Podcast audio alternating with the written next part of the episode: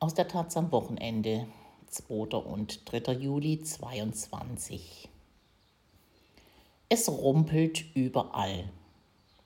Die Deutsche Bahn ist heute in viel schlechterem Zustand als vor 20 Jahren. Um sie ökologisch und attraktiv zu machen, müsste massiv investiert werden. Anders als geplant. Von Arno Luig. Nach über 15 Jahren habe ich meine Bahncard abbestellt. Ich mag nicht mehr Zug fahren in Deutschland, obwohl ich gerne Zug fahre. Dort, wo Profis am Werk sind. Zum Beispiel in der Schweiz, in Österreich oder in den Niederlanden. Gerade als das 9-Euro-Ticket eingeführt wurde, sperrte die Bahn meine Heimatstrecke für gut zwei Wochen. Ein Lokführer sagte zu mir, wer dieses Billigangebot erfunden hat, der hat gezeigt, wie es um die Bahn steht. Sie ist am Ende. Dieses Ticket ist Werbung für das Auto. Das mag polemisch klingen, aber anders als der grüne Anton Hofreiter, der glaubt, dass dieses Ticket den Leuten den Nahverkehr schmackhaft macht ist doch sehr wahrscheinlich, dass der Ärger überwiegt. In den Metropolen zeigt dieses Angebot, wie die Verantwortlichen seit Jahrzehnten hätten agieren können, wäre es ihnen ernst gewesen mit dem Ziel mehr Verkehr auf der Schiene und mehr Güter. Dem Klima zuliebe. In Windeseile schafft es Kanzler Olaf Scholz, 100 Milliarden Euro für eine Aufrüstung ohne Gleichen freizugeben. Mit dem gleichen Willen könnte er dafür sorgen, dass die Bahn, sie ist ja zu 100 Prozent im Staatsbesitz, sofort das tut, was den Zugverkehr nachhaltig attraktiv machen würde. Ein übersichtliches, günstiges und vor allem familienfreundliches Tarifsystem zu schaffen und diese irren Schnäppchen Sonderspar Superspartarife zu entsorgen. Die Bahn dazu verpflichten, wieder menschenfreundliche Bahnhöfe zu bauen, das Klassensystem in den großen Bahnhöfen abzuschaffen, wo die Privilegierten ihre Lounges haben, der Plebs aber auf schäbige, zugige, verdreckte Wartebänke verbannt wird. Aber halt, hat vor ein paar Tagen nicht der pfälzische Minister für Weinbau AD und jetzige Verkehrsminister Volker Wissing, FDP, gemeinsam mit Bahnchef Richard Lutz erklärt, dass nun alles besser werde? Dass diese Bahn unerlässlich auch für die Klimaziele der Regierung sei? Nur was Wissing da sagte, das sagten schon sämtliche Bahnchefs und Verkehrsminister vor ihm. Stattdessen kamen Zugverspätungen, überfüllte Züge, alte Ersatzzüge, Züge, die einfach nicht fahren und trotzdem in keiner Verspätungsstatistik stehen. Bahninterner Spott. Der einzige Zug, der in Deutschland pünktlich losfährt, ist der Rosenmontagszug. Ich habe auch keine Lust mehr, mit meiner Bahncard einem Konzern einen Vorschuss zu gewähren, der systematisch zig Milliarden Steuergelder verbrennt und unökologisch agiert. Und der, anstatt sich um die Kundschaft daheim zu kümmern, alles Mögliche in aller Welt unternimmt. Malawi, Curaçao, Mongolei, Moldawien, Kirgisien. Viele Seiten könnte man hier mit Ländernamen füllen, die vielleicht nicht einmal Leuten im Berliner Bahnhochhaus bekannt sind. In 140 Ländern ist die Deutsche Bahn AG mit Bussen, Flugzeugen, Schiffen, LKWs, Krankenwagen, Elektroautos unterwegs. Mit rund 800 Gesellschaften, Firmen und Firmenbeteiligungen agiert sie rund um den Globus. Für wen? Wozu? Diese Deutsche Bahn AG ist seit 20 Jahren, seit dem unheilvollen Agieren des damaligen Bahnchefs Hartmut Medorn, keine Deutsche Bahn mehr.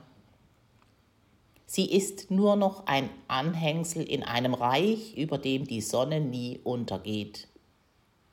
Wer in Katar das Streckennetz ausbaut, in Dubai mit Lufttaxen experimentiert, wer Biogasbusse in Dänemark fahren lässt, wer Marktführer im Schiffsverkehr zwischen China und den USA ist und einer der größten Luftfrachtunternehmer der Welt, hat der noch Lust und Zeit, Züge von Itzelberg nach Mergelstetten zu organisieren?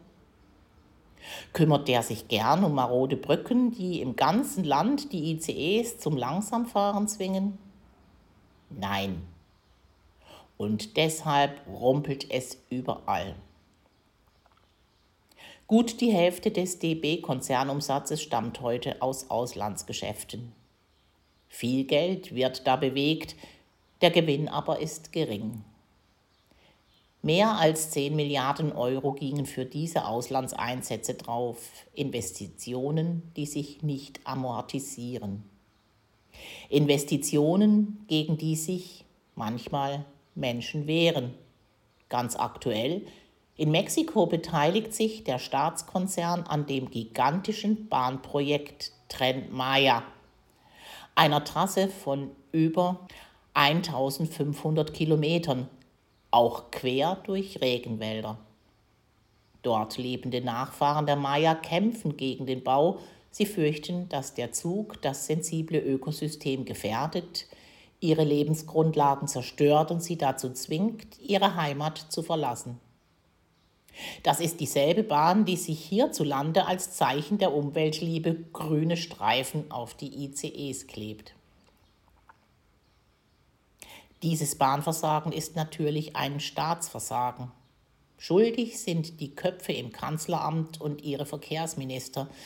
Sie ließen es zu, dass der größte deutsche Staatskonzern ein Staat im Staat wurde und zu einer Geldvernichtungsmaschine.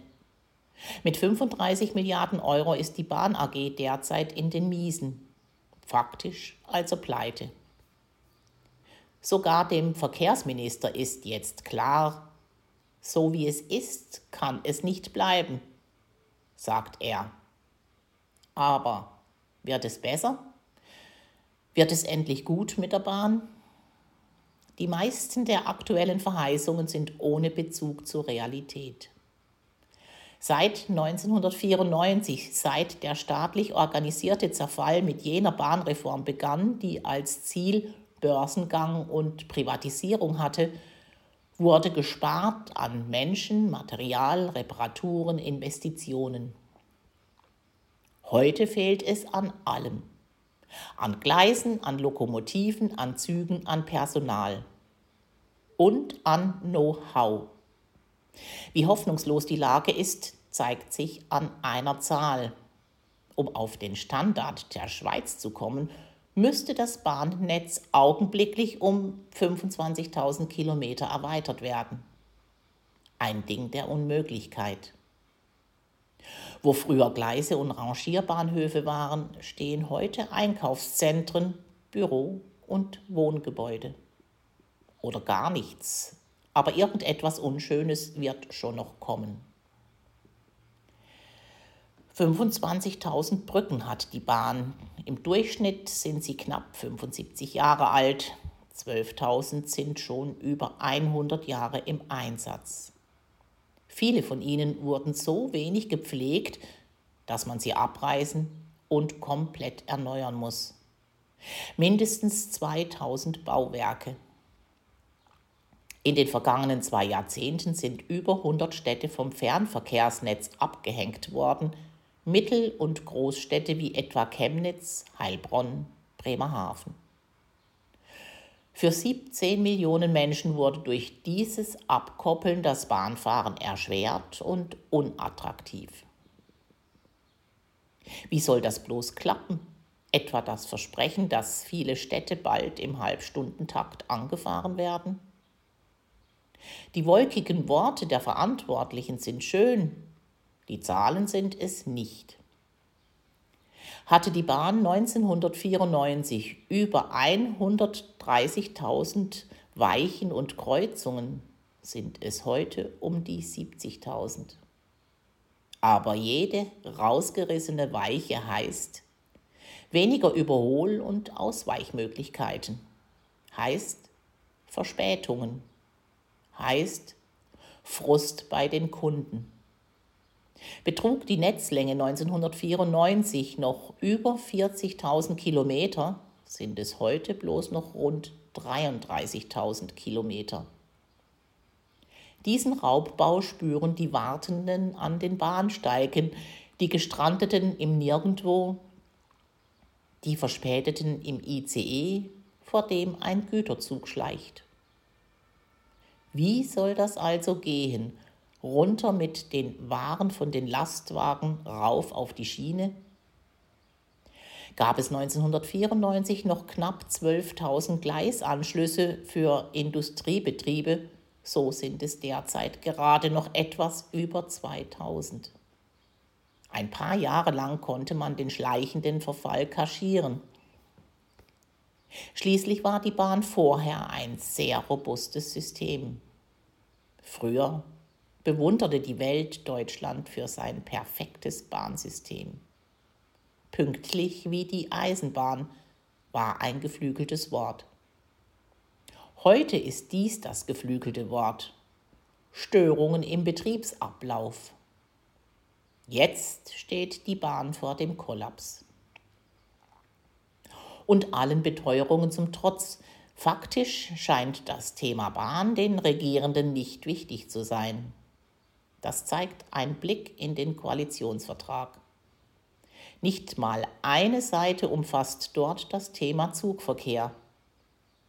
Diese Passage ist eine lose Aneinanderreihung all der Verheißungen, die man seit Jahren hört, darunter die Reaktivierung von Strecken, Elektrifizierung, Stilllegungen vermeiden, Kapazitätserweiterung.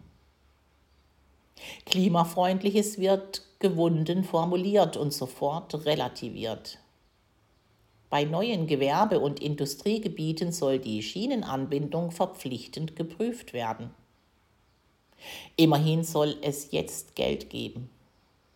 Wir haben dazugelernt, sagen nun fast alle Politiker. Wir geben der Bahn in den kommenden Jahren richtig viel Geld. 60, 70, ja 90, vielleicht sogar 150 Milliarden Euro. Darf ich mich über diese versprochenen astronomischen Summen freuen? Nein, nicht wenn ich mir Sorgen um das Klima mache. Die einzig gute Idee, die der frühere Bahnchef Rüdiger Grube hatte, war es, die ICEs nicht schneller als Tempo 250 fahren zu lassen. Jetzt aber will man doch wieder Strecken für Tempo 330 bauen. Das ist Ökofrevel Unsummen sollen in unökologische Großbetonprojekte gesteckt werden. Wieder und immer noch. In Stuttgart 21, in Münchens zweite Stammstrecke, in einen Tiefstbahnhof unter Frankfurt, in die Verlegung des Bahnhofs Hamburg-Altona nach Diebsteich, in eine Neubaustrecke von Dresden nach Prag samt riesigem Tunnel. Zwischen 50 und 70 Milliarden Euro wird das Umsetzen dieser Pläne kosten. Was da geschehen soll, ist Klimakill pur. Der Bau eines einzigen Tunnelkilometers setzt so viel CO2 frei wie 26.000 Autos, die je 13.000 Kilometer fahren. So viele legen die Bundesbürger im Durchschnitt pro Jahr zurück. Seit Jahren brüstet sich die Bahn damit, ein grünes Unternehmen zu sein. Unsere Loks gewöhnen sich das Rauchen ab. Dieser Werbeslogan von 1968 begründet das Image der umweltfreundlichen Bahn, das sie aufwendig pflegt. Bahnfahren ist Umweltschutz. Der Eisbär auf seiner schmelzenden Scholle müsse diesem Klimaretter dankbar sein. Von wegen. Die Bahn bezieht noch immer rund 40 Prozent ihrer Energie aus Kohle, Atom, Erdgas und ein Dieseljunkie ist sie auch noch. Fast 2500 Triebwagen und Loks mit Dieselmotoren rollen durch Deutschland. Ein Drittel des DB-Fuhrparks. Die meisten sind mit einer uralt Abgastechnik ausgestattet.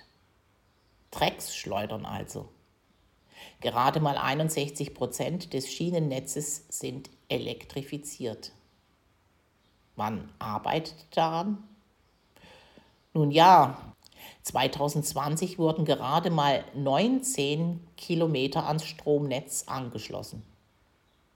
Wenn es in diesem Tempo weitergeht, dauert es noch über 100 Jahre, bis die Bahn AG zu 100 Prozent elektrifiziert ist um dann endlich dort zu sein, wo die Schweiz schon sehr lange ist.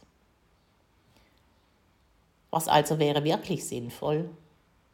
Auf Prestigebauten verzichten, stattdessen Regionalstrecken ausbauen, Industrieanschlüsse für den Güterverkehr installieren, Bahnhöfe vor allem auf dem Land attraktiv gestalten, konsequent die Strecken elektrifizieren, die Auslandsgeschäfte beenden.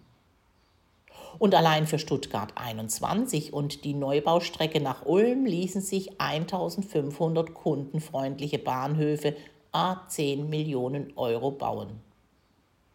Es könnte gut werden mit dieser Bahn.